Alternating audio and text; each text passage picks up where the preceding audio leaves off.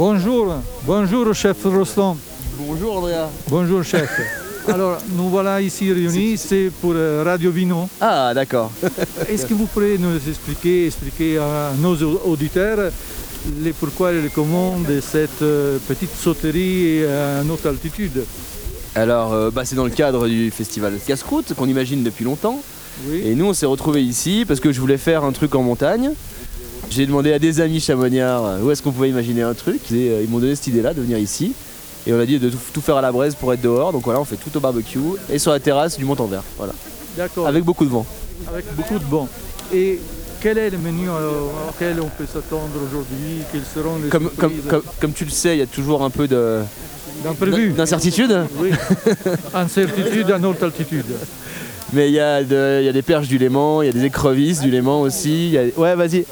Il y a des, euh, de l'agneau d'alpage, euh, voilà, des légumes, euh, tout à la braise, des talots qu'on a ramenés quand même Oui, du Pays Basque. oui.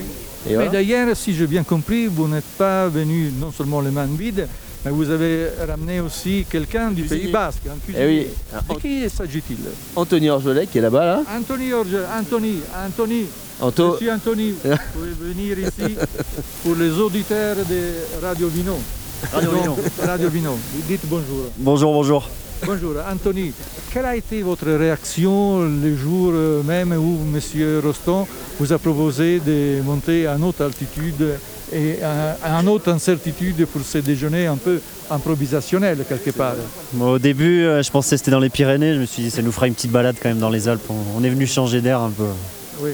Dans la vraie montagne. Et est-ce que vous avez imaginé ou étudié le menu euh, ensemble ou c'est juste euh, les produits récupérés et Ouais, les- vous vous apprêtez à, à préparer un mode, euh, un mode euh, extemporané ouais, on a gardé la même logique que d'habitude, c'est-à-dire regarder ce qu'il y a. Oui. Et après, euh, un petit meeting de 20 minutes avec Mathieu euh, chrono, hein, je crois qu'on a fait ça. Et puis voilà, on s'adapte toujours au produit. Du Vous avez feu, fait- un bon produit, on, a, on a mis 20 minutes. quoi, ouais. Vous avez fait un briefing avec toute l'équipe. Ah oui, bien sûr.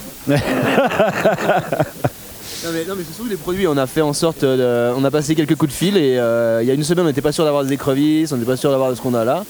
Et en fait, on a récupéré tous les meilleurs produits qu'on pouvait et on a imaginé un truc avec. Voilà. Est-ce qu'il y a une hy- hybridation quelque part entre l'héritage, du heritage de, de l'arc alpin avec le Pays Basque en termes de produits ou de techniques ou de saveurs ou de suggestions, Bah, de déjà- réminiscences Déjà, déjà, il y a la braise, quand même, qui est quand même plus euh, basque qu'alpine à l'origine. Il y a quand même des pâtes de piment, il y a du maïs grand roux. Ah, Et- les maïs grand roux. Est-ce que vous pourriez expliquer euh, aux auditeurs de, de Radio Vino qu'est-ce que c'est les maïs grand roux? Euh, Raconte, tu le feras, tu feras mieux que moi. Alors, euh, Chef Anthony, Maïs grand c'est un maïs autochtone euh, du Pays Basque qui a été récupéré il y a une quinzaine d'années dans un monastère et redécouvert par Yon Arlouchet, qui est un grand paysan qu'on a visité ensemble d'ailleurs. Oui. Puis nous, on travaille euh, un petit peu à la façon aztèque, donc on nixtamalise et on fait des, on fait des farines fraîches. Et aujourd'hui, Ah, on, fait des, on fait le taloa. nixtamalisation. La C'est ça.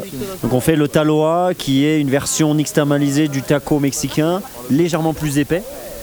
Et puis ça se mange avec les doigts, avec l'agneau des Alpes. Je pense que ça va, ça va bien marcher à midi ça. ne serait-ce que pour renforcer le caractère expérientiel de ce déjeuner, de cette performance, vous avez aujourd'hui trois sommeliers, pas un, pas deux, mais trois sommeliers.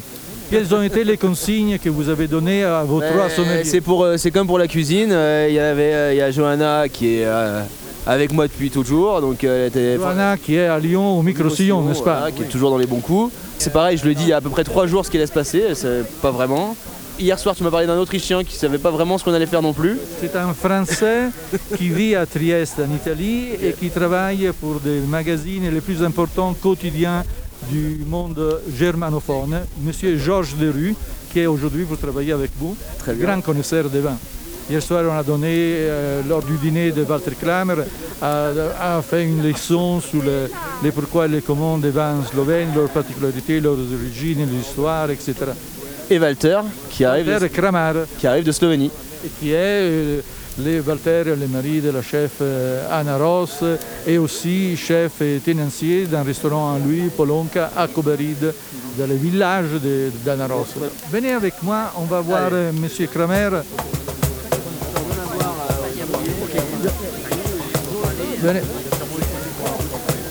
Venez, voir, venez voir. Chers auditeurs, on vous avait promis une directe avec les trois sommeliers de cette journée extraordinaire. Et nous voyons ici Chef Roston qui s'approche. Chef Roston, pouvez-vous nous présenter les trois sommeliers de cette journée extraordinaire? Et à Johanna, bah, Johanna qui est ici. Bonjour. Toujours les jours rouges. Et là, le monsieur qui ressemble un peu à Bernard Giraudot, c'est bien Walter Kramer.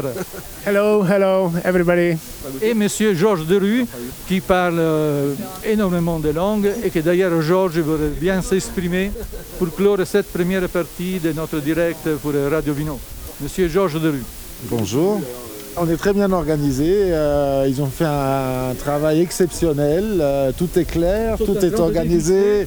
Nous sommes en train de déguster les vins pour savoir l'ordre dans lequel on va les servir. Il n'y a que du vin naturel, tout est très bon. On a aussi quelques bulles. Et oui, voilà, on va commencer à servir le vin. Il faut que je travaille. Nous vous donnons rendez-vous aux prochains épisodes de, de cette saga pour vous, chers auditeurs de Radio Vino. À plus tard.